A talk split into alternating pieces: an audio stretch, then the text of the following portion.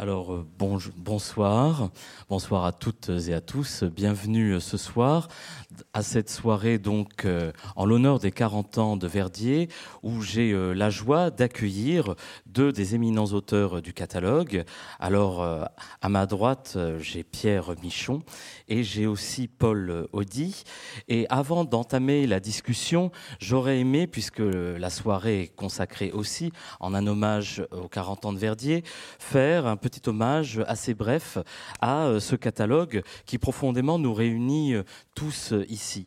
Et euh, j'aurais aimé, pour évoquer euh, les éditions Verdier, d'ailleurs je salue la librairie euh, à l'entrée, la petite librairie à l'entrée, qui concentre à la fois tout ce que le catalogue Verdier peut avoir de patrimonial, mais qui aussi présente les, nouveautés assez fortes de cette rentrée, dont Anne Poli et Patrick Autréau. Mais pour revenir aux 40 ans de Verdier, j'aurais aimé avec vous, très brièvement, évoquer peut-être trois dates, trois dates qui montrent en fait à la fois combien Verdier a pu contribuer à chaque fois au contemporain et combien Verdier, il faut le dire, constitue désormais euh, eh euh, une puissance patrimoniale au sein du euh, paysage éditorial français. La première date que j'ai voulu retenir, c'est peut-être celle de 1979, date ô combien importante puisqu'il s'agit de la fondation des éditions Verdier avec Gérard Bobillet, Colette Olive et Michel Planel et la parution cette même année du guide des égarés de Moïse Maïmonide, un guide qui à la fois tient lieu de première publication, mais qui se présente aussi comme un véritable programme d'édition, un livre qui est à la fois du côté de la pensée, du côté du récit, un livre qui effectivement est à la croisée de la langue arabe, mais en caractère hébreu, bref, un tressage qui va en fait dessiner tout le destin des éditions Verdier. Et ce destin, on le retrouve en 1988, qui est la seconde date que j'ai voulu retenir. La date de 1988, c'est la parution, la première publication de Pierre Michon aux éditions Verdier, avec la somptueuse vie de Joseph Roulin.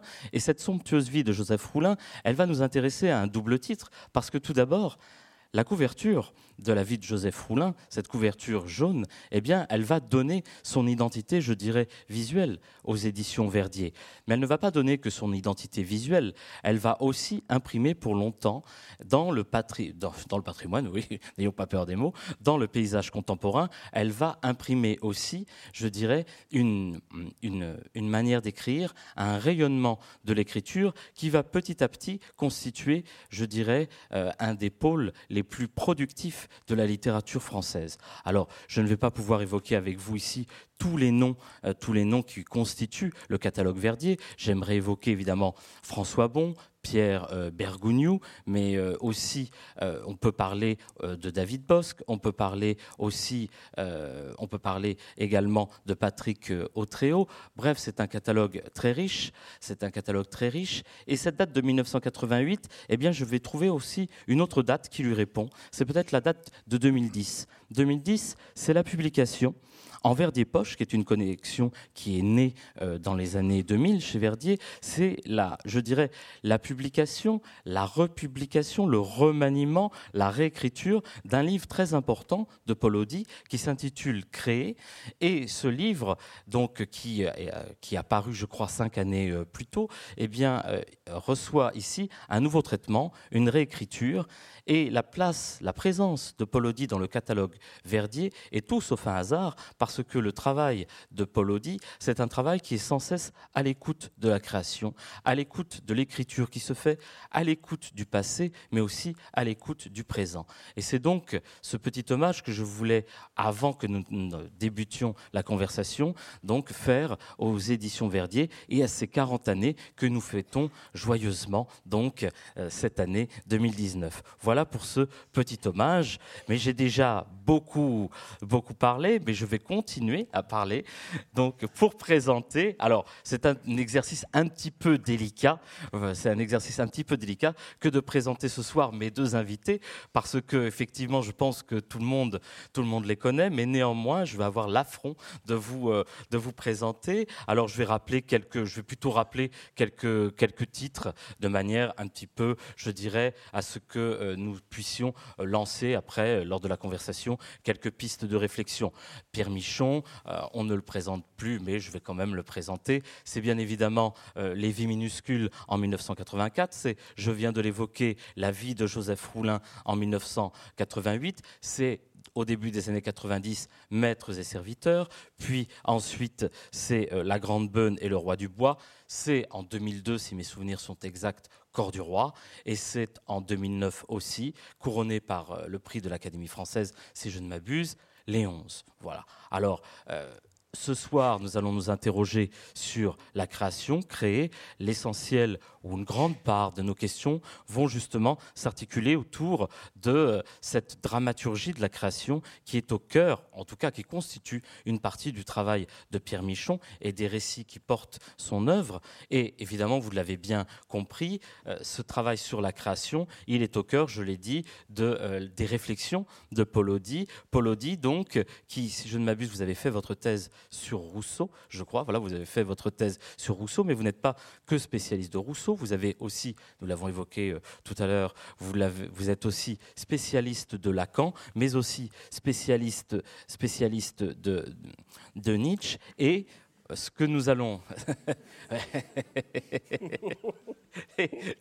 que nous allons évoquer plus particulièrement parce que effectivement euh, c'est une conversation avec Pierre Michon qui nous y invite. Nous allons évoquer deux titres en particulier créés dont je parlais dont je parlais à l'instant et un livre qui va sortir, je crois, dans peut-être une dizaine de jours et qui est, je dirais, euh, on va pour le dire rapidement, l'acte 2 de, créer, c'est Curriculum, dont je parlerai, euh, un peu, mais euh, engager une conversation entre Paul Audi et Pierre Michon, c'est surtout ne pas manquer de mentionner que Paul Audi a déjà écrit et a déjà conversé de livre à livre avec euh, Pierre Michon à l'occasion d'un très très bel essai, Terreur de la peinture, peinture de la terreur, qui se concentre essentiellement, même, même si pour les lecteurs de Pierre Michon, il évoque aussi en filigrane d'autres œuvres, qui se concentre essentiellement sur la question du politique dans les onze de Pierre Michon.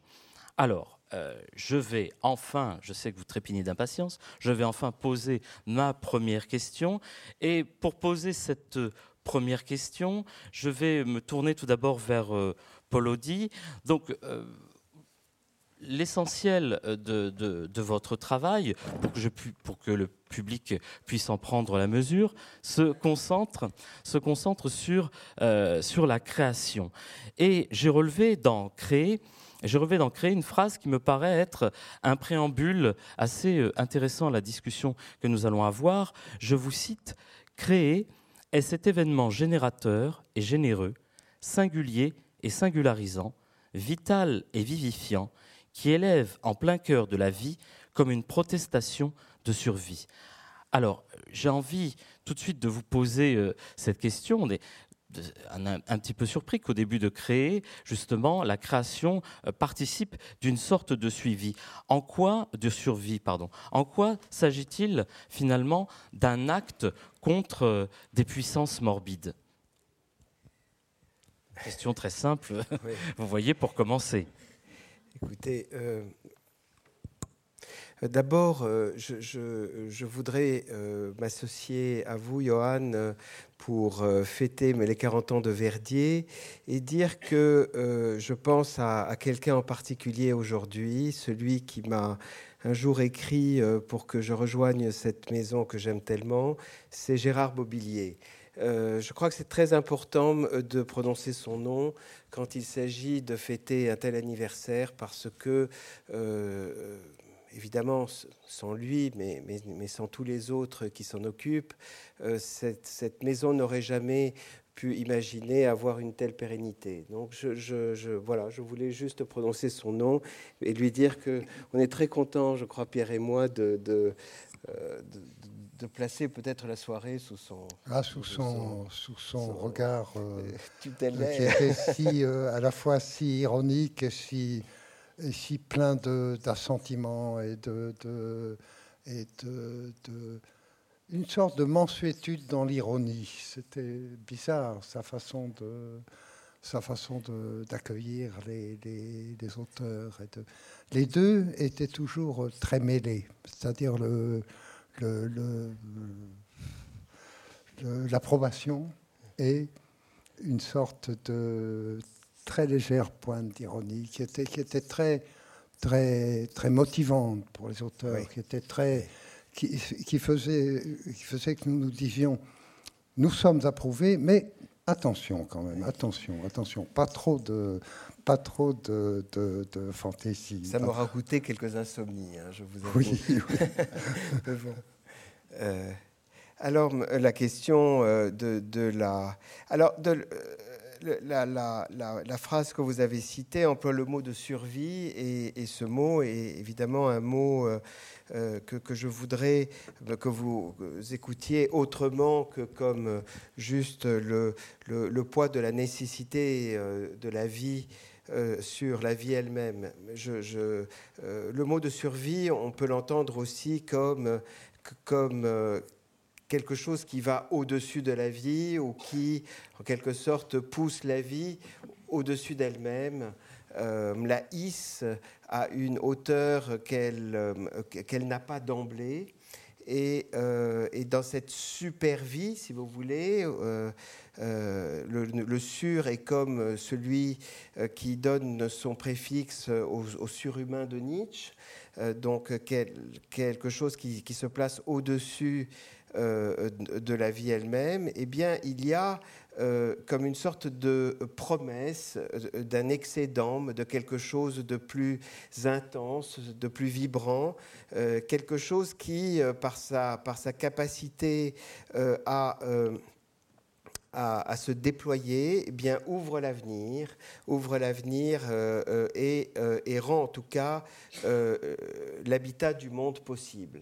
Donc euh, c'est en ce sens-là, si vous voulez, que, ce mot euh, survie euh, devrait résonner de manière un peu particulière. Et, la création, justement, c'est véritablement cet effort qui consiste à faire surgir quelque chose qui n'était pas là auparavant.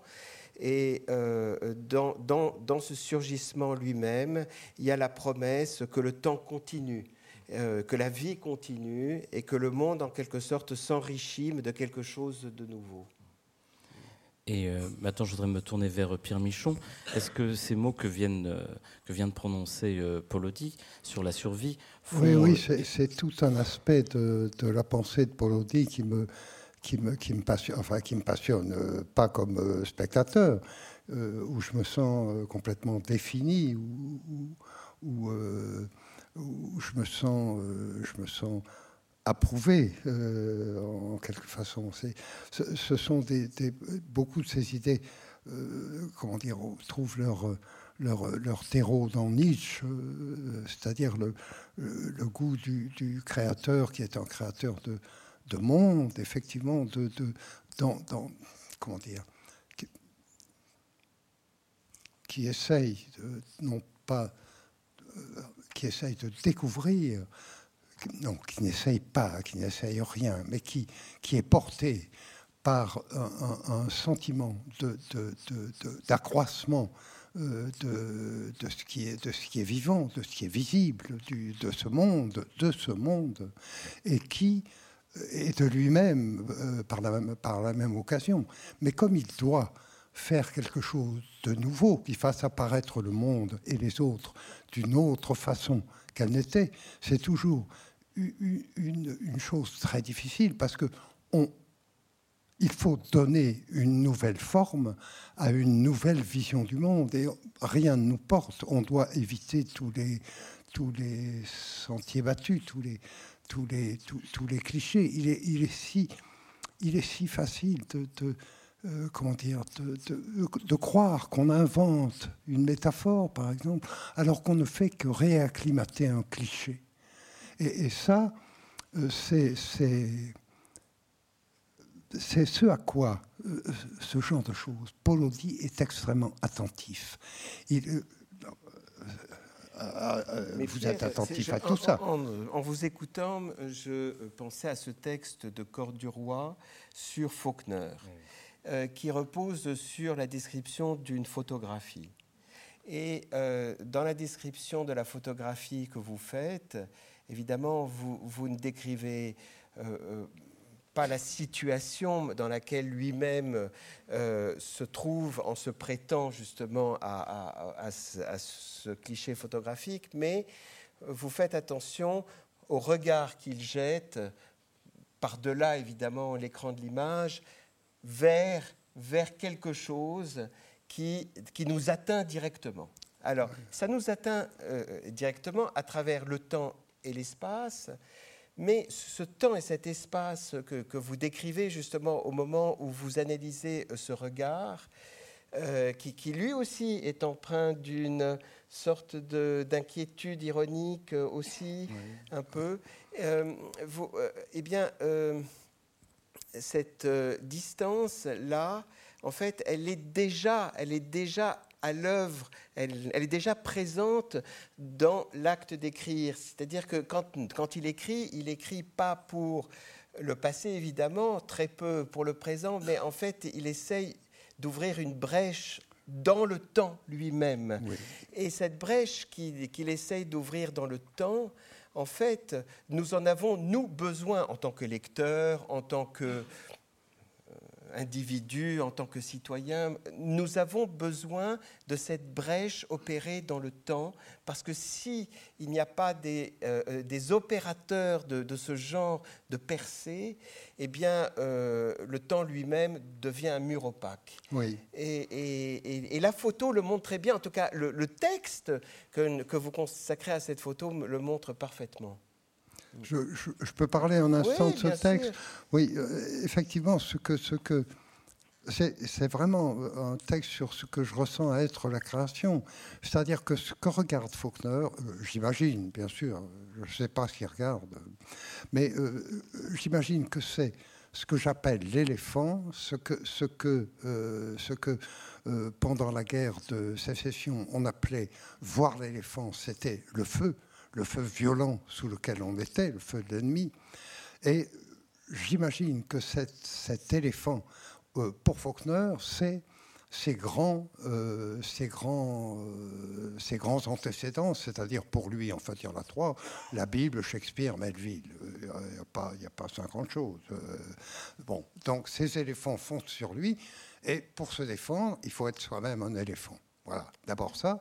Et il voit aussi un mur, un mur que j'ai emprunté à, euh, la mythologie sudiste. C'est le nom de, le prénom qu'on a donné à un général sudiste euh, qui s'appelait Jackson, Stonewall Jackson.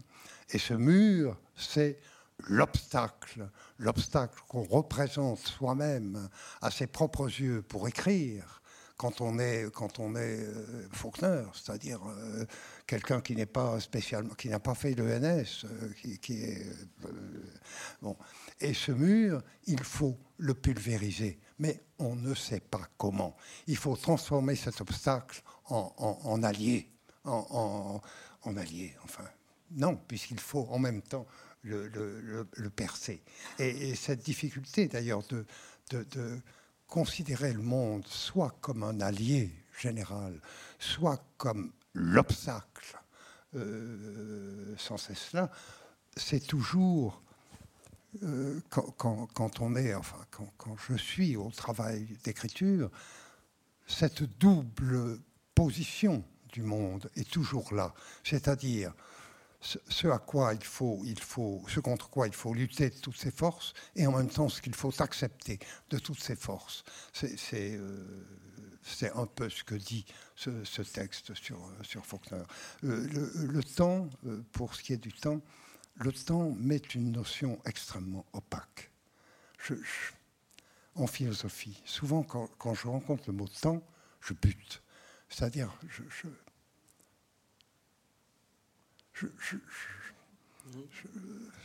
ne fais pas de différence entre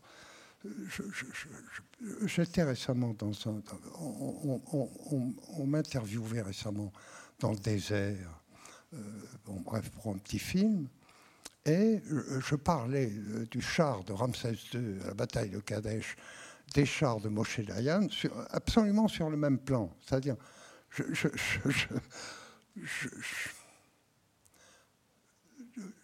le passé, le présent, le quasi-futur je, ne comprends pas la notion de temps.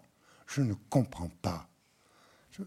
ça, va moi, moi, si vous voulez, je, je comprends très bien, mais que vous ne compreniez pas, parce que de toute façon, il y a cette fameuse phrase d'Augustin, vous savez.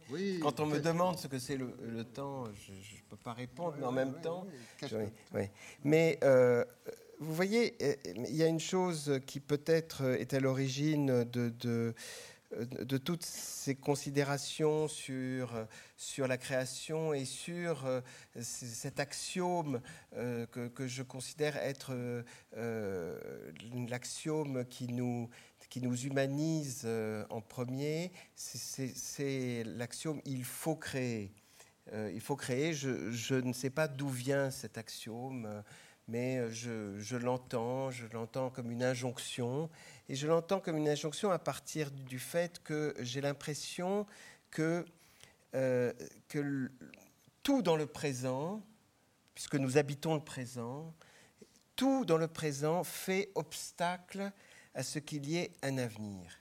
C'est une, sensation euh, peut-être euh, euh, exagéré, euh, fondé sur une névrose personnelle, mais en tout cas, j'ai véritablement le sentiment que, que, cet avenir, il faut l'ouvrir, il faut le forger, il faut faire quelque chose pour qu'il existe, parce que si l'on ne fait rien, il n'existera pas. Euh, j'ai l'impression même que le présent nous englue dans un ensemble d'impossibilités et qu'il euh, et, qu'il faut espérer la fin de ces impossibilités pour que le temps puisse en quelque sorte s'ouvrir.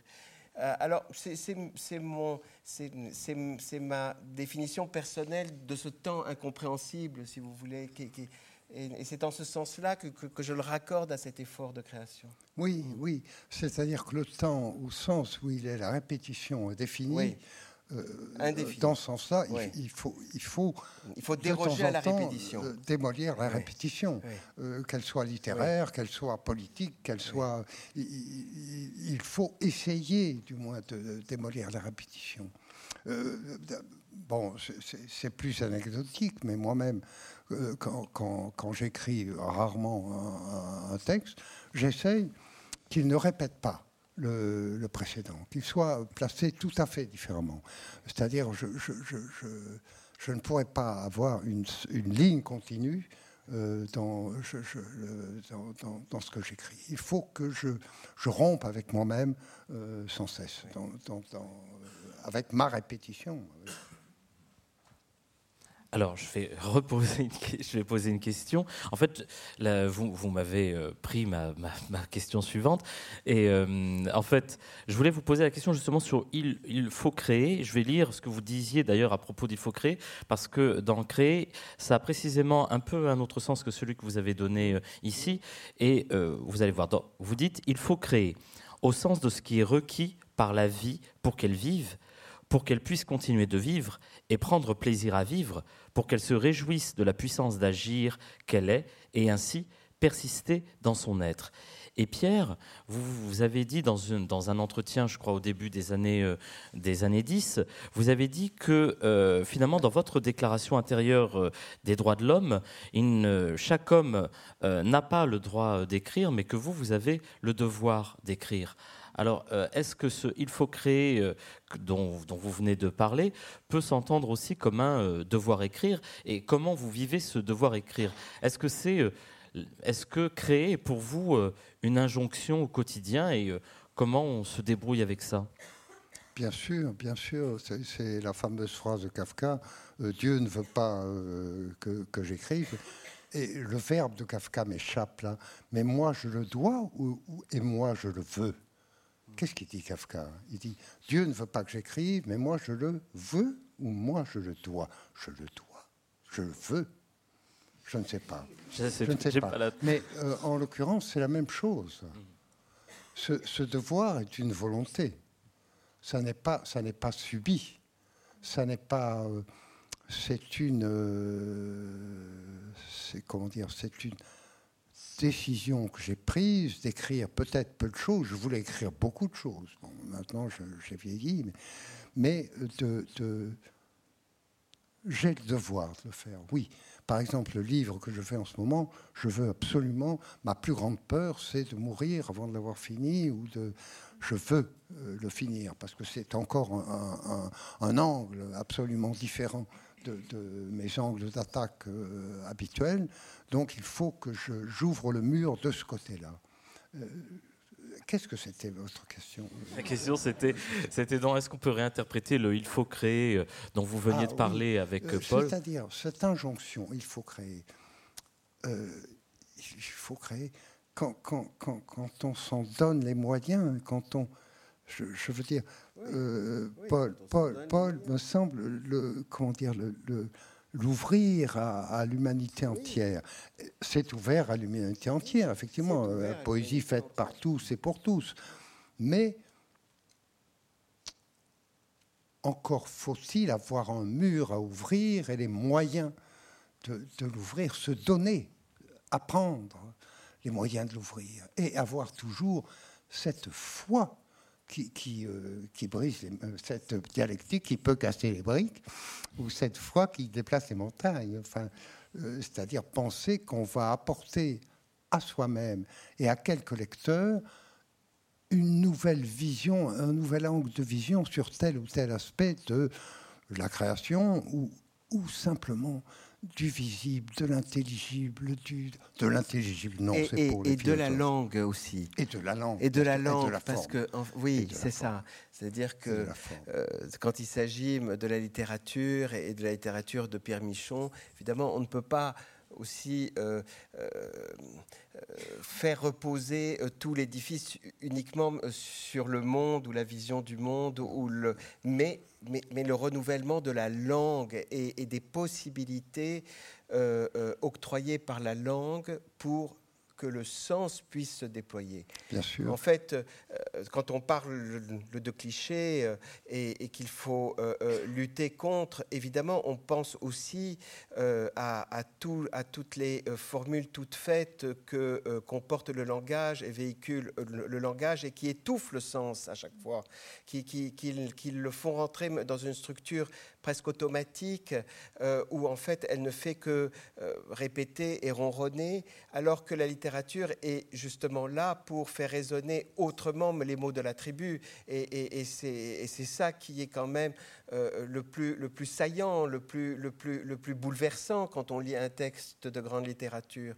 Et, je crois que aussi, lorsque vous dites que, vous voulez déplacer l'angle, euh, je, crois qu'il s'agit aussi de déplacer euh, la puissance du langage euh, là où vous avez le sentiment peut-être qu'elle a déjà été épuisée en quelque sorte par vos propres tentatives. Alors il, faut faire autre chose et, la, faire, la faire résonner autrement. Euh, c'est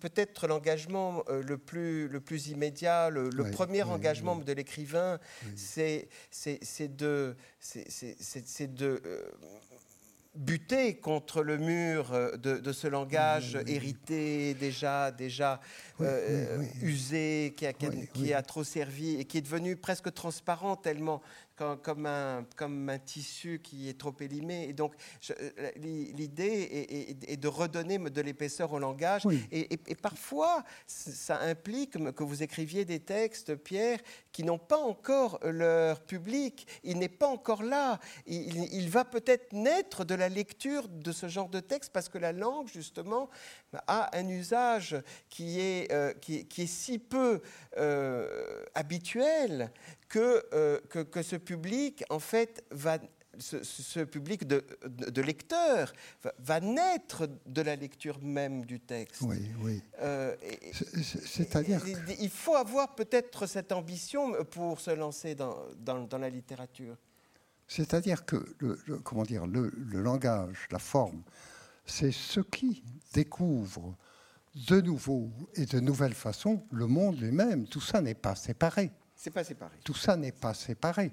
C'est-à-dire que la langue, si elle est nouvelle dans son agencement métaphorique et, dans ses ouvertures, la langue donne forme au vœu de transformation du regard sur le monde. du, euh, donc, il est vrai que, mais cette, cette forme, cette forme euh, que souvent euh, on me loue d'avoir, etc., doit être portée sans cesse par une impulsion d'ouverture, une impulsion de sortie, une impulsion de, renouvellement, et en même temps une impulsion d'affect qui, ne concerne que moi, qui ne concerne que mon, mon, être existentiel, qui concerne bien sûr la totalité du monde, la totalité du langage, et moi-même là-dedans, devant en être responsable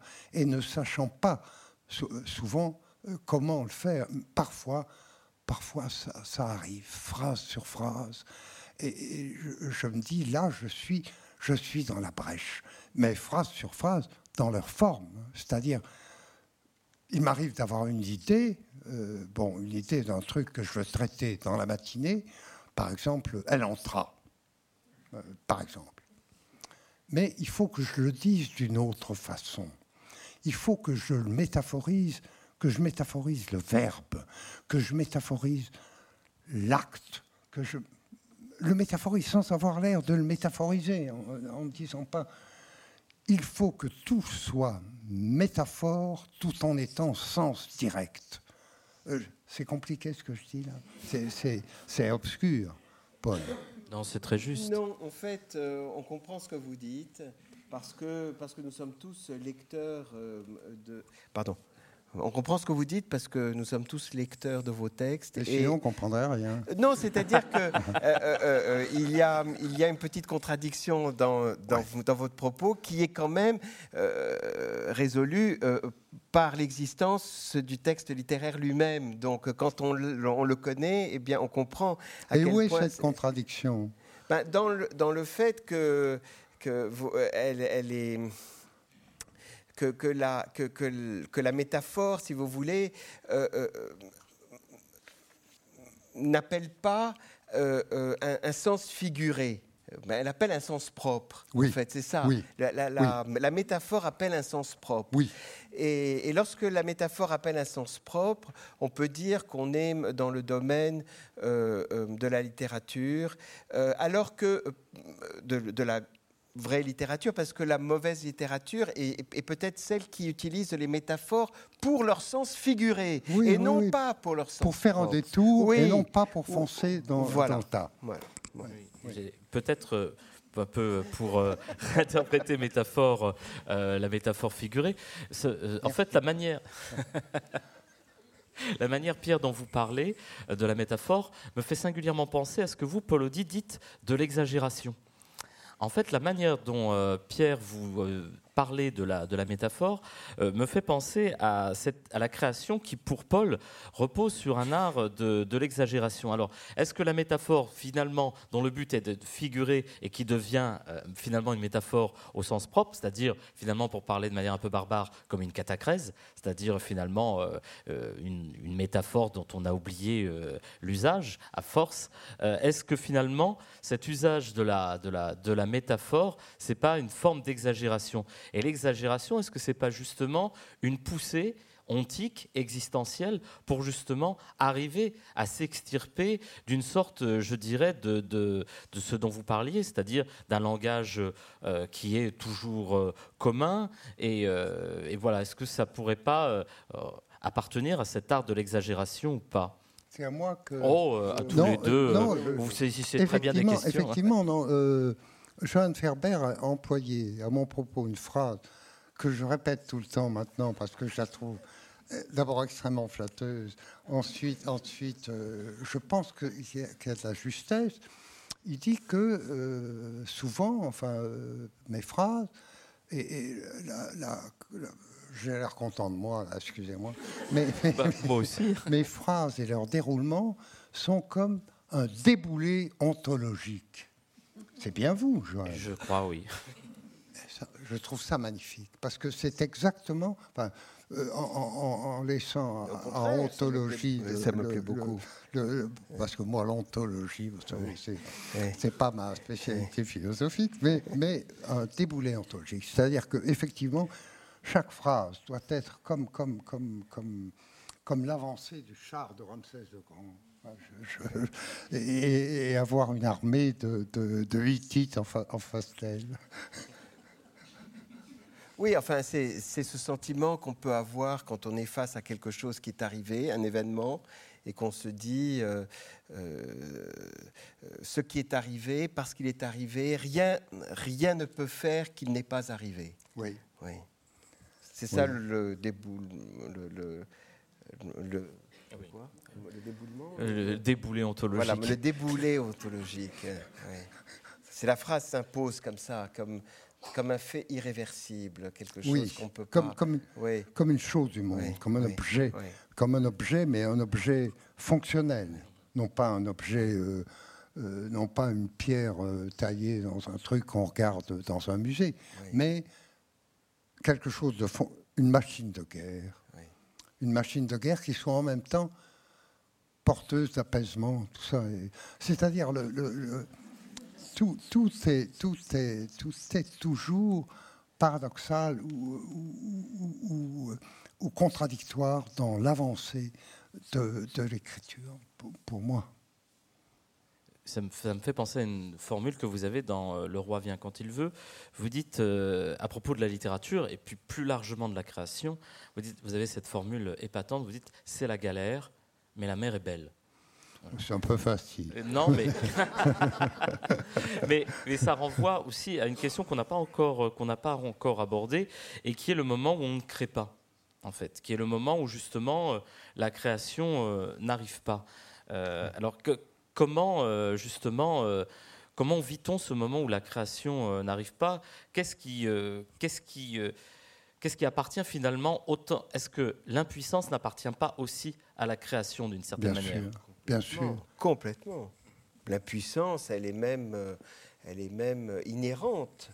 Euh, et c'est en ce sens-là que, rien n'est donné, que rien ne vient euh, naturellement. Enfin, c'est, mais euh, mais je dirais que, en fait, pour un artiste, un artiste créateur comme, dit Nietzsche, en fait, il, aime bien rajouter créateur au, mot artiste juste pour bien marquer l'enjeu. Et, et, pour un artiste créateur, comme dit Nietzsche, donc, a, il, y a on peut dire que, la création, en fait, ne, ne cesse jamais. Euh, et en fait, elle n'a pratiquement jamais lieu non plus. C'est-à-dire que, en fait, tout, tout participe dans la vie de, cet artiste, tout, tout participe de, ce, de, ce, de, cette tout contribue à nourrir cette énergie euh, dont il a besoin justement pour, pour ce déboulé ontologique et, euh, et, et, et il n'est pas, pas sûr qu'en en fait euh, il soit amené euh, soit à peindre tout le temps, soit à écrire tout le temps, etc. Mais, mais tout, mais tout à tout moment participe de, de, cette opération qui est une opération de transfiguration finalement du réel. Oui, oui, tout à fait. Enfin, les périodes d'effondrement moi, j'ai des périodes d'effondrement euh, complet euh, où je n'écris pas du tout, enfin des périodes très longues, euh, la moitié de l'année, où je lis sans cesse. Je lis sans cesse, cependant. Je lis. Je m'efforce de lire les autres, mais je lis les autres en, enfin les autres, qu'ils soient philosophes, anthropologues ou littéraires, peu importe, ou n'importe quoi. Je les lis en essayant d'en extirper quand même quelque chose, mais tout en me disant, mais non, tu ne seras jamais à la hauteur de ces hommes qui ont réfléchi à telle ou telle chose, qui ont, qui ont fait telle ou telle chose, qui, qui, sont, qui sont des êtres dans un sens de raison, ou, des êtres de, de, maîtrise sur leur œuvre. Enfin, je sais pas, Thomas Mann, les gens qui sont le contraire de moi absolu. Euh, euh, voilà. Et tout à coup, quelque chose arrive. Tout à coup, je me dis, mais non, c'est moi. C'est pas eux, c'est moi. C'est moi. Voilà. c'est magique. C'est, un, copain euh, disait que c'était euh, que mes travaux de lecture, quand j'étais désespéré, je disais j'en ai marre, maintenant je comprends tout l'ethnie, euh, l'ethnie, je sais pas quoi, pas les Bororo, mais enfin des, des types étudiés depuis moins longtemps, je comprends rien, ça, puis à quoi ça va me servir, tout ça. Et il me dit, mais non, toi, c'est une percolation. C'est-à-dire que euh, euh t'emmagasines le café, et puis tout à coup, choc, il y a deux, trois gouttes, et hop, ça, tend. Je trouve que c'était très juste comme, comme, comme vision de ma façon de travailler à moi. Il y a aussi le fait qu'on on se, on se dispose même dans, dans, euh, dans l'inaction, dans, dans la prostration même, d'un catatonie, on, se dispose à la rencontre malgré tout. Et, la rencontre arrive à un moment donné, on ne sait pas pourquoi. Alors euh, il y a cette image euh, que j'aime beaucoup de Gilles Deleuze qui parle euh, de, la capacité qu'on peut avoir de relancer une flèche qu'on a vue arriver vers soi. Alors, au lieu de se laisser transpercer par cette flèche, effectivement, on peut, on peut être terrassé. Euh, quand on a lu euh, Hamlet euh, de Shakespeare, on peut, on peut ne plus s'en remettre et dire c'est trop, c'est pas possible. mais en même temps, Hamlet peut être une flèche qu'on peut saisir au vol pour la relancer justement et pour la relancer avec une autre trajectoire. Et, finalement, euh, euh, la, culture euh, est faite de ces, de, ces flèches qui sont lancées mais qui viennent du passé. certains les attrapent et puis les relancent autrement. Et la trajectoire devient continue, si vous voulez, mais avec cet effet de relance. Et, pour attraper la flèche, il faut être disposé à le faire. Il faut, faut se rendre disponible. Euh, et, cette disposition est très, très, très importante. Je dirais qu'elle elle, fait tout, en fait, dans, dans, dans, dans le, ce qu'on appelle le processus créateur. C'est d'abord... Euh, ce n'est pas un processus, ce n'est pas un procédé, c'est une disposition. Et, cette disposition, elle implique euh, une, une, une grande santé, même si on a une petite santé euh, euh, en tant qu'individu. On peut être comme Proust, euh, asthmatique, on peut être comme Kafka, souffreteux. mais ça n'empêche que, que, la grande santé, c'est celle de la disposition. Et, et peu importe que l'on soit au bord de l'exténuation physique, on, reste, disposé à saisir la flèche quand elle va arriver. Euh, et en fait, euh, la, flèche arrive, elle arrive chez, chez chacun, mais, mais différemment. chacun voit des flèches arriver. Et il y a cette autre image exceptionnelle de Kafka, puisque vous citiez Kafka, Pierre, c'est lorsque la flèche rentre dans la plaie et la cicatrise parce hmm. qu'elle est exactement à la dimension de la plaie. Voilà, c'est ah, super, je ne me rappelais pas. Ah oui, oui, oui. Mais alors, qu'est-ce qu'on fait On bah, la laisse. Bah, écoutez, on la laisse parce que parce qu'en fait, euh, la, flèche aura quand même euh, redonné euh, vitalité à ce corps on prend La sienne, on prend la sienne dans le Ah oui, alors ça, et puis on relance. Oui, alors là, pas de, pas de flèche, pas de, flèche de, de Kafka, mais plutôt une, je dirais une, une question sur Dieu une question sur Dieu, parce que, euh, en fait, en fait euh, Pierre, vous avez souvent évoqué justement ce moment dont vous parliez, où euh, ça percole, vous, disiez à l'instant que ça percolait, mais vous dites que vous avez souvent parlé du moment où la phrase arrive comme d'une apparition. Et si je me souviens bien, je vous avais parlé aussi à propos de Balzac, je crois, du putsch de, de, de l'Inkipit. Est-ce que euh, justement, euh, ce, moment, vous, le décriviez euh, tout à l'heure comme un moment finalement un peu miraculeux, un moment de, de, prodige. je crois que vous citiez une fois Peggy en disant que... Ex abrupto. Ouais. Le, le, début ex abrupto. Voilà, exactement. Oui, oui, oui. Oui, effectivement, le... on parle de l'Inkipit ou de Dieu? Ben, C'est pas pareil. du commencement. ah si, Dieu commence. Bah Au commencement, euh, Dieu créa les cieux et la terre. Et il sépare, il sépare en max. Mais, mais non, mais je vois que Paul, quand on dit Dieu, oh, euh, bon, euh, non, pour moi... Je n'ai pas fait ça, j'ai dit que vous serez mieux armé pour répondre à la question. Ah oui, oh, armé pas du tout. Non, j'ai eu une sorte de, de, crise théologique en écrivant les vies minuscules, parce que tout à coup, la Trinité m'est apparue comme superbe pour mettre en scène ce que j'avais à dire, c'est-à-dire le Père, le Fils, le livre.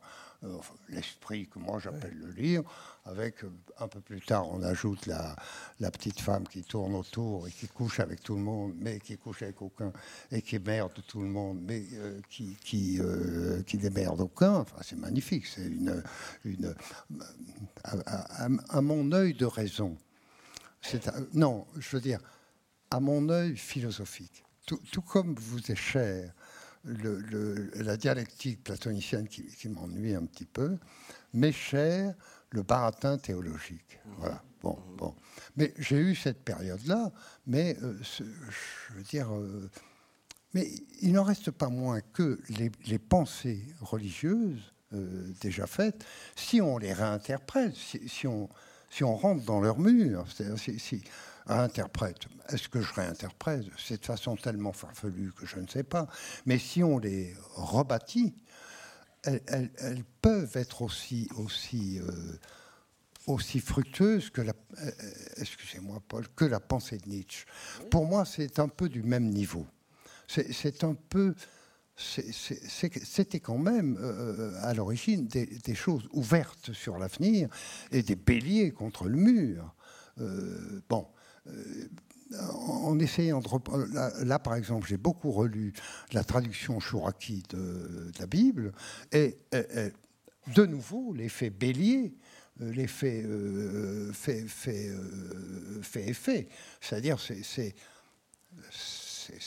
quand même au moins, avouez-le, Paul, aussi bon que euh, ainsi parlait Zarathustra. c'est certainement supérieur, même, je non, dirais. Non, non, euh, euh, Nietzsche est pour moi également extrêmement important, parce que c'est la même pulsion violente de, de, de, de vouloir projeter et un monde et une humanité qui n'existait pas auparavant. pour Dieu, pour bon, ben, c'est Dieu, Dieu qui le fait. Hein. Vous avez répondu à, ce grand mystère de la création. Euh, mais justement, on parlait tout à l'heure, vous parliez de la petite et de la grande santé en convoquant Nietzsche euh, et incidemment euh, Deleuze. Et à l'intérieur, je crois, de, de, Créer, si mes souvenirs sont exacts, vous évoquez une formule de Van Gogh. vous évoquez la formule de y mettre sa peau et y mettre sa peau. Et euh, précisément, euh, quel est le risque dans la création? Quel est ce risque dans la création? Euh, Est-ce que comment on peut interpréter cette formule de Van Gogh y mettre sa peau? En quoi résonne-t-elle dans l'acte de création, selon vous? Alors, y mettre sa peau, c'est une expression qu'emploie Van Gogh dans une de ses lettres pour expliquer que, que la question de la peinture euh, n'est pas pour lui une question formelle. C'est pas, euh, il ne s'agit pas de faire un tableau pour faire un tableau. Il s'agit de faire un tableau pour que quelque chose ait lieu. Et, pour que ce quelque chose ait lieu, euh, il, il, emploie donc cette, formule, y mettre sa peau, comme si finalement l'enjeu était euh, vital, existentiel pour lui. Il s'agit de se tirer d'affaire euh, en, peignant. Et, le risque est grand parce que quand on demande, on demande à, l'œuvre quelque chose que l'œuvre n'est peut-être pas capable de donner. on projette sur l'œuvre une sorte de pouvoir trop grand parce que justement on a besoin de bénéficier des fruits de ce pouvoir. Eh bien, on, risque évidemment la, la, grande déception, la grande désillusion, celle qui vous fracasse, celle qui fait que on est face à une œuvre et, et rien ne s'est produit de toutes les promesses euh, qu'on espérait que l'œuvre euh, euh, pouvait faire. Et, et, c'est un peu le cas de, Van Gogh. Très souvent, Van Gogh a attendu quelque chose de la création qui n'est pas venu. Euh, qui n'est pas venu et, lui-même, évidemment, en a payé euh, le prix fort. Je, voudrais juste illustrer ce que je viens de dire en, pensant à une très belle lettre de Rilke sur Van Gogh. Euh, Rilke raconte que Van Gogh avait tout fait pour recevoir Gauguin euh, et, effectivement, les deux hommes se sont vus. Gauguin est venu, il a passé un certain temps avec Van Gogh. Euh, et Van Gogh espérait euh, beaucoup de cette euh, longue conversation, de ce, commerce euh, intime avec ce peintre qu'il aimait et l'homme qu'il aimait. Eh bien, Rilke raconte que à un moment donné, ce n'était plus possible. Il, ne pouvait plus supporter la présence de, de, Gauguin. Il ne pouvait plus entendre sa voix. Il ne pouvait plus le voir parce que Gauguin avait comme une sorte de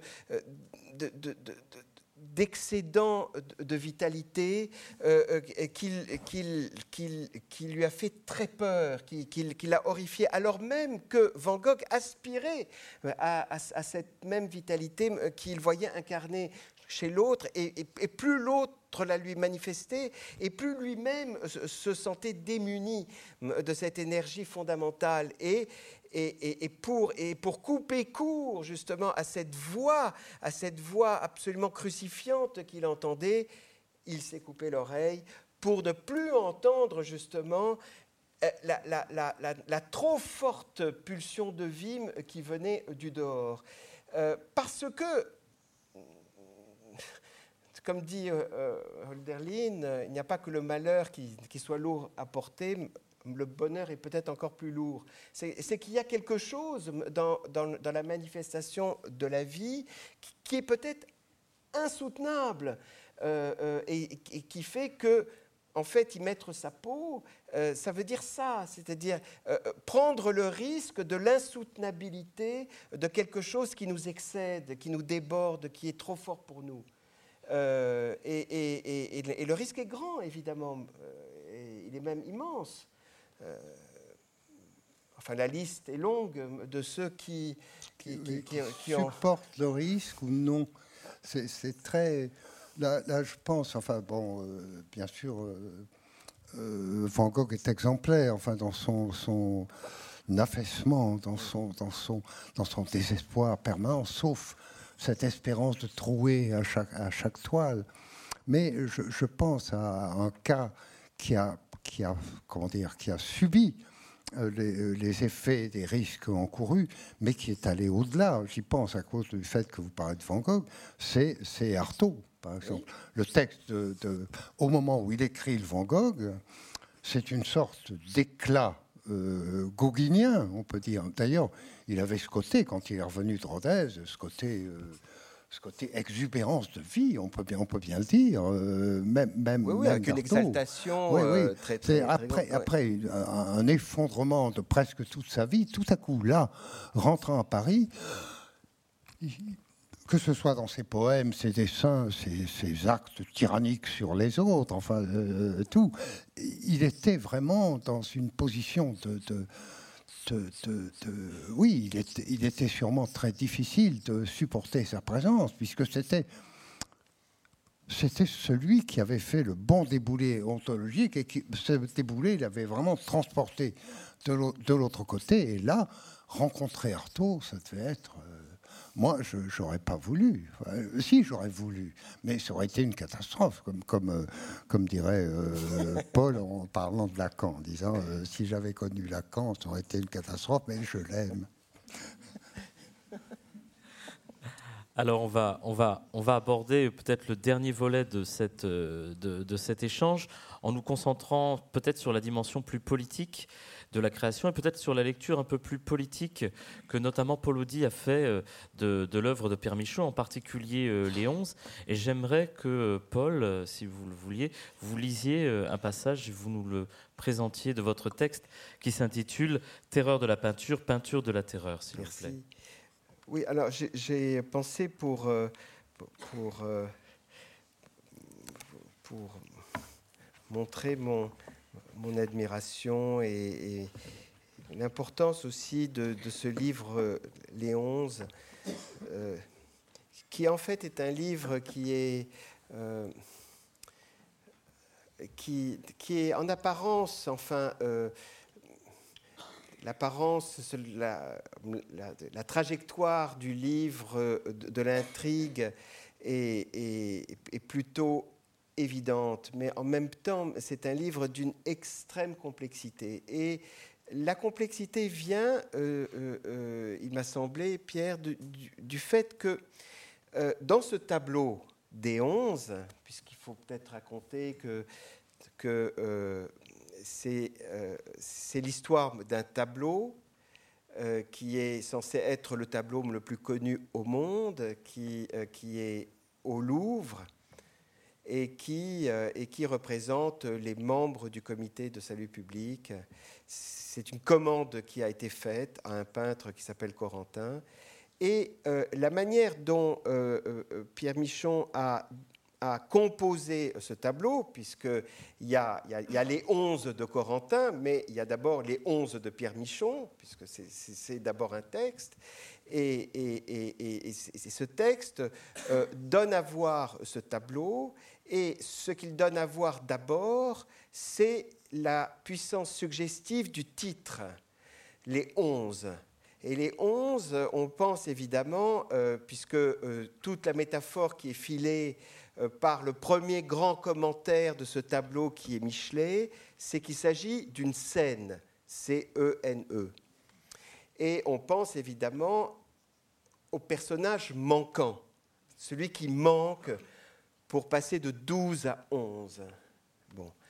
Euh, et, évidemment, tout le tableau euh, s'articule autour de cette absence, autour de ce personnage absent qui, euh, qui donne justement toute sa force à ce titre, les 11, où, l'on entend justement 11 plus 1, puisqu'il s'agit d'une scène. Mais quel est ce 1 C'est ça la question.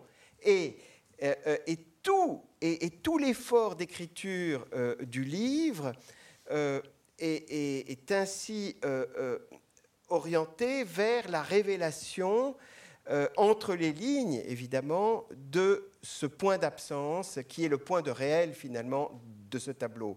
C'est-à-dire que si ce tableau échappe à la fiction, c'est précisément parce qu'il il comporte en lui un point d'absence, et, ce point d'absence relie la fiction des onze de Pierre Michon ainsi que le tableau des onze de Corentin à nous.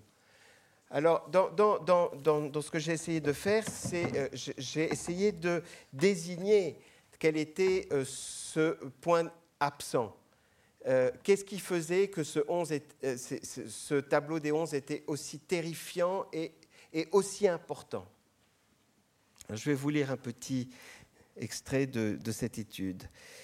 Euh, si les onze barons drus, comme dit Pierre Michon, du comité de salut public sont comptables d'un crime, ce n'est pas pour avoir voté en connaissance de cause et dans la fierté la plus audible la mort d'un roi.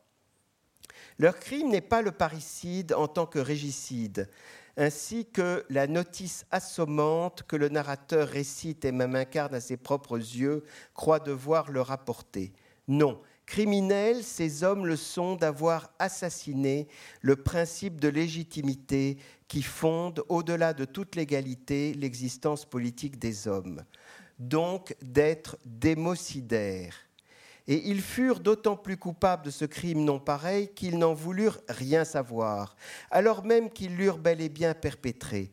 Attentat sans cadavre, sans corps du délit, sans effusion de sang, sans preuve, et plus curieux encore, sans intention calculée. Démocide involontaire. Car enfin, le comble, le comble de l'horreur, c'est que la mort du peuple saint ou du moins toujours déjà sanctifié sur l'autel de la liberté universelle et de l'égalité absolue, sa mise à mort légale a été accomplie non seulement par ses propres représentants au pouvoir, mais aussi et surtout par l'existence et l'exercice du pouvoir lui-même, au nom de cette liberté qu'il s'était pourtant promis de servir jusqu'à la mort.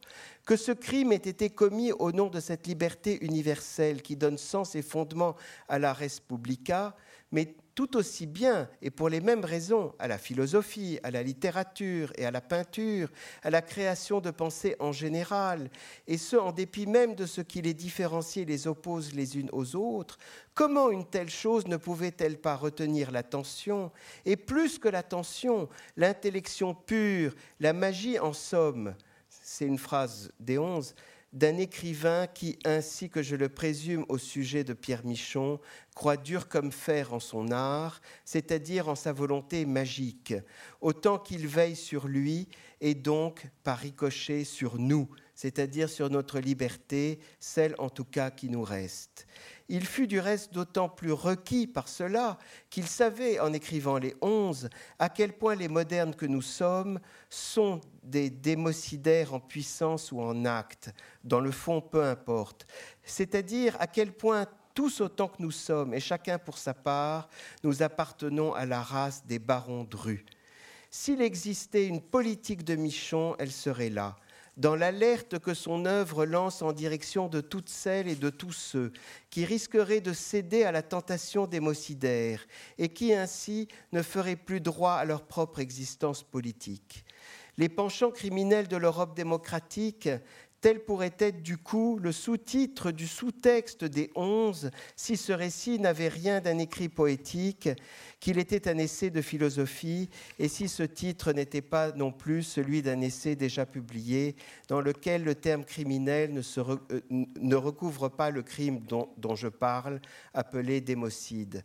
Peut-être la vie, les, Peut-être les vies minuscules elles-mêmes mériteraient-elles qu'on les éclaire à la lumière de cette politique minimale qui se contente d'en appeler à prendre garde, à ne pas verser, sans même s'en rendre compte, dans le crime suprême, celui que l'on perpètre à l'encontre de sa propre liberté, quand par désespoir, impuissance ou frustration, par esprit de vengeance également, on lui préfère le pouvoir, les insignes et les intrigues et les bénéfices escomptés du pouvoir, lequel, comme on le sait, ne s'alimente que d'abus. En tout cas, si les vies minuscules relatées par Michon n'appartiennent pas toutes à ce que Tocqueville appelait le peuple proprement dit, c'est-à-dire, comme il le précisait aussitôt, les classes qui travaillent de leurs mains, et si elles ne sortent pas forcément du ventre du petit peuple, comme d'autres appellent les classes défavorisées, bref, si elles ne sont pas toutes assimilables à ce bas du genre humain qui s'écroule en nuages dont parlait Victor Hugo, elles n'en sont pas moins de celles qui seront les premières victimes du démocide, tant elles vivent leur vie, le dos tourné à la puissance, à la force sûre d'elles-mêmes, comme à toute raison fièrement adossée au mur de son bon droit.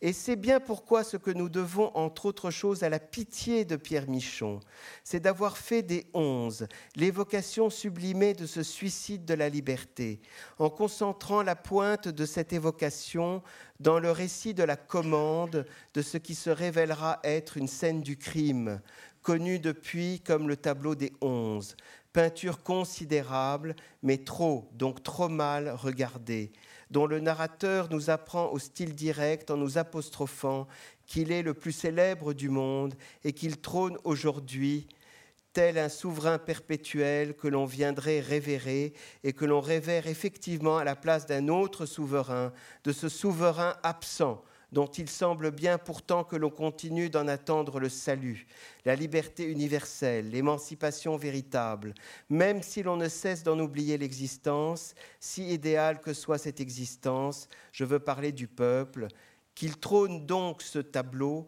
tout au bout du Louvre, revêtu d'un curieux accoutrement, de son costume d'apparat culturel, de son habit glaçant et glacé, à savoir une vitre à l'épreuve des balles, dans la plus irréelle des salles du plus prestigieux musée du monde, aux antipodes de l'Agora.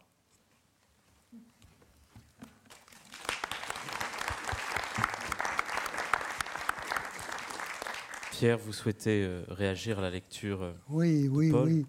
Parce que cette, euh, comment dire, cette absence, effectivement, au, centre des onze, enfin bon, ils sont douze ou treize, mais euh, les apôtres dans la scène, euh, les apôtres avec le Christ. Mais euh, cette absence se justifie au niveau de l'histoire parce que celui, c'était Héros de Seychelles, je crois, qui devait être le douzième, c'était douze, le comité de salut public. Mais à ce moment-là, il a été arrêté le troisième jour de son, de son mandat comme prévaricateur ou que sais-je. Donc, ils n'étaient plus que onze.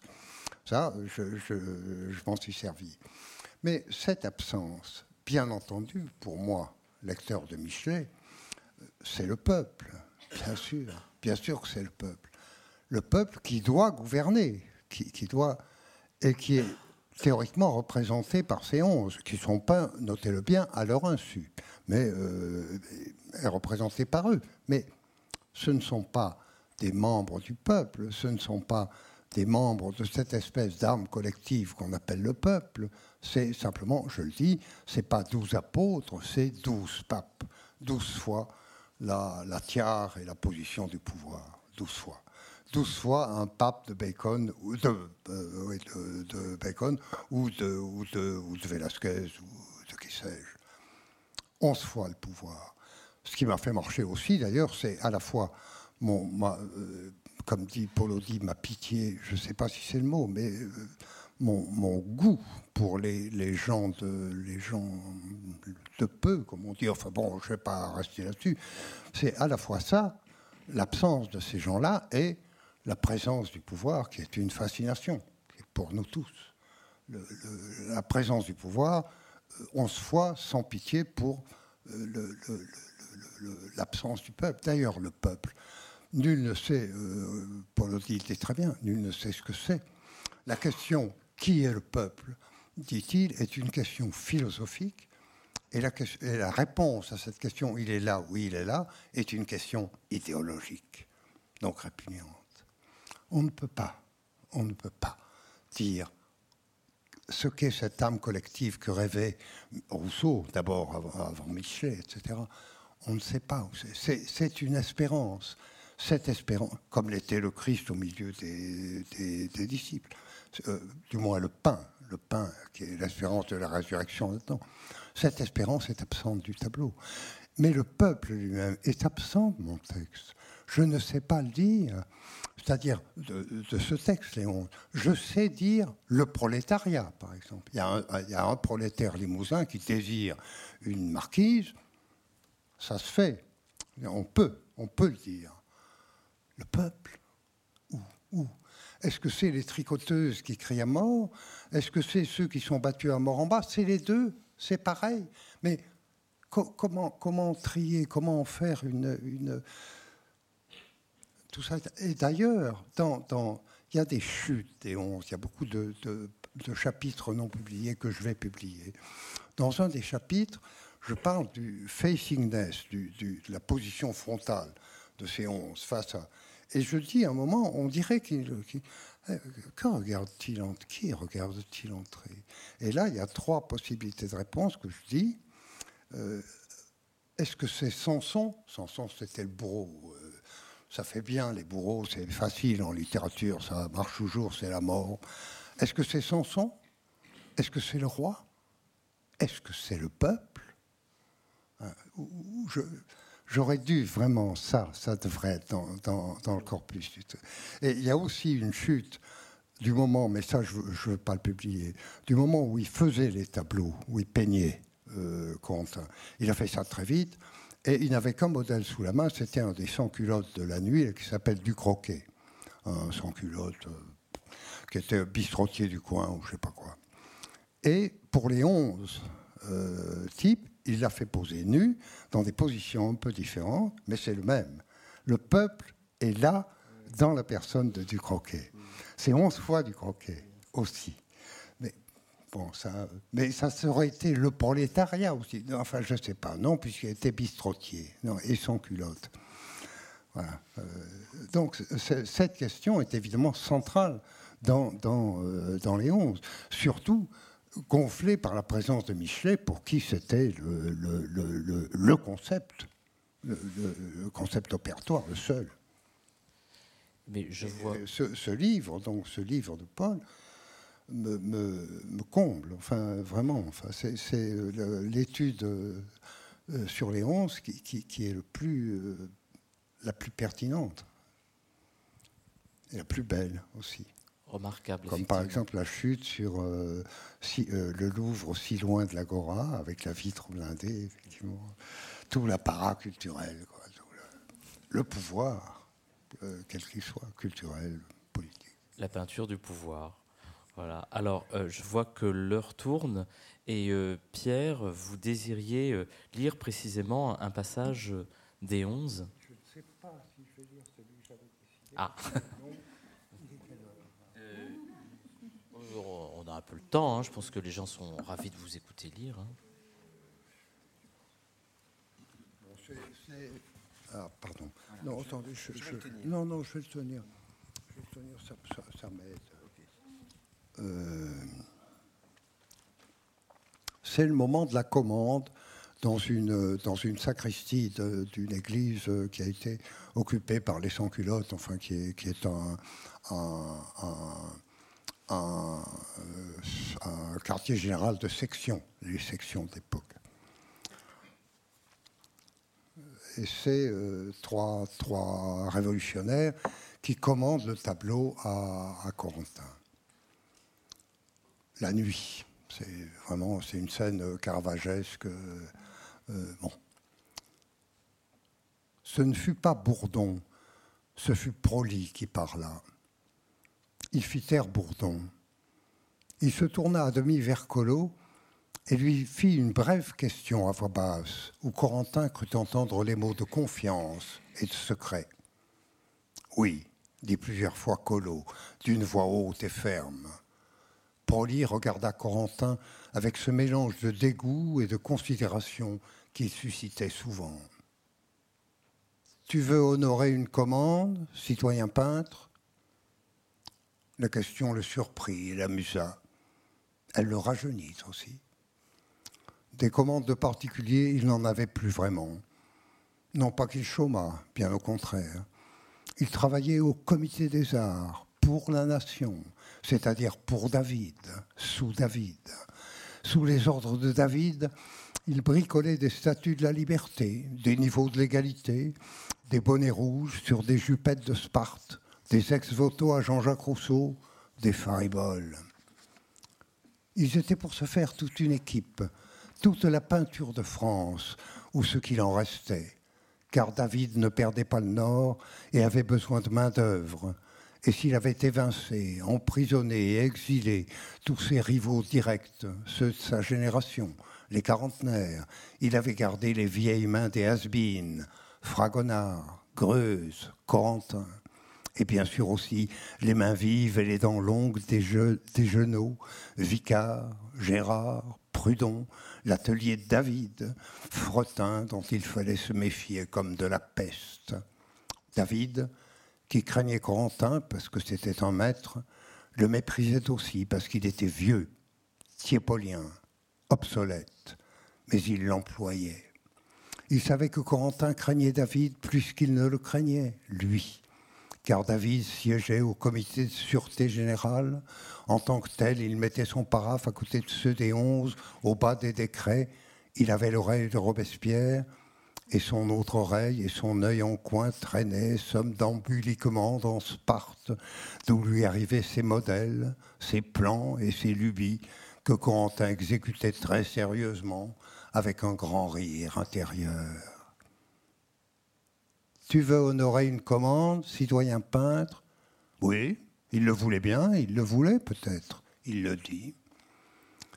Il répondait à Proli sans le regarder vraiment, son regard fuyant sur le buste de Marat, les chapeaux à deux cornes posés devant comme des offrandes, le fin, le vin, le feu.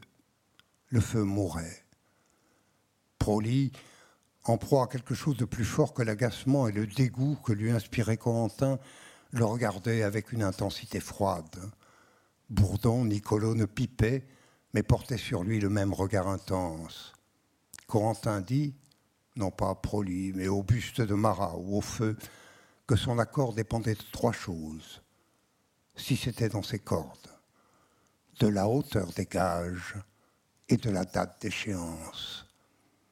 Proli répondit, sans que l'œil flamand perdît rien de sa stupeur intense, qu'en ce qui touchait la date de livraison, c'était pour hier ou demain, enfin au plus vite, jour plutôt que semaine. Il sortit, on ne savait d'où, un sac, l'ouvrit et le renversa sur la table, un peu au-delà des assiettes vides, là où tout à l'heure étaient les reliques. En ruisselèrent des pièces d'or, des piastres de Hollande, des portugaises, des écus à l'effigie de Louis, dans les 300 à vue d'œil, à une époque où il n'y avait plus d'or en France. Ce n'était là, dit Proli, que le premier raconte pour le tableau. Il en recevrait le double à l'échéance. Corentin se dit que c'était presque aussi bien payé que la grande commande de Marigny pour le grand hall à Louvciennes, au temps de maman putain, Jeanne Antoinette de Pompadour. L'enjouement sombre s'épanouit. Les gages étaient royaux, les délais courts, mais dans ce temps où il peignait très vite, Corentin se sentait tout prêt à expédier en deux jours quelques mégères fraternités ou, égalités. Et que dois-je peindre? dit-il. Cette fois, il regarda Proli franchement, comme si Proli était un laquais. Puis Proli le regardait de même.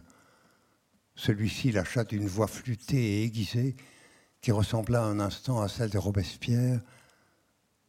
Tu sais peindre les dieux et les héros, citoyen peintre. C'est une assemblée de héros que nous te demandons. Peins-les comme des dieux ou des monstres, ou même comme des hommes, si le cœur t'en dit. Peins le grand comité de l'an 2, le comité de salut public, faisant ce que tu veux, des saints, des tyrans, des larrons, des princes, mais mets-les tous ensemble, en bonne séance fraternelle, comme des frères. Il y eut un silence, le feu était mort. La lumière seule de la grande lanterne carrée tombait d'aplomb sur l'or répandu, à la place exactement où reposaient tout à l'heure les vieux os. Les visages étaient dans l'ombre. Soudain, de l'autre côté du mur, dans l'église Saint-Nicolas, un cheval invisible s'ébroua violemment et s'enleva des quatre fers. On, entendit les sabots retomber comme des marteaux sur le pavé vide du vaisseau vide. Il poussait à plein naseau un cri de trompette. On aurait dit qu'il riait. Ils rirent aussi tous les quatre. Corentin, riant toujours, se leva et remit posément les pièces d'or dans le sac en boucla le lacet, le prit. Il dit que c'était oui.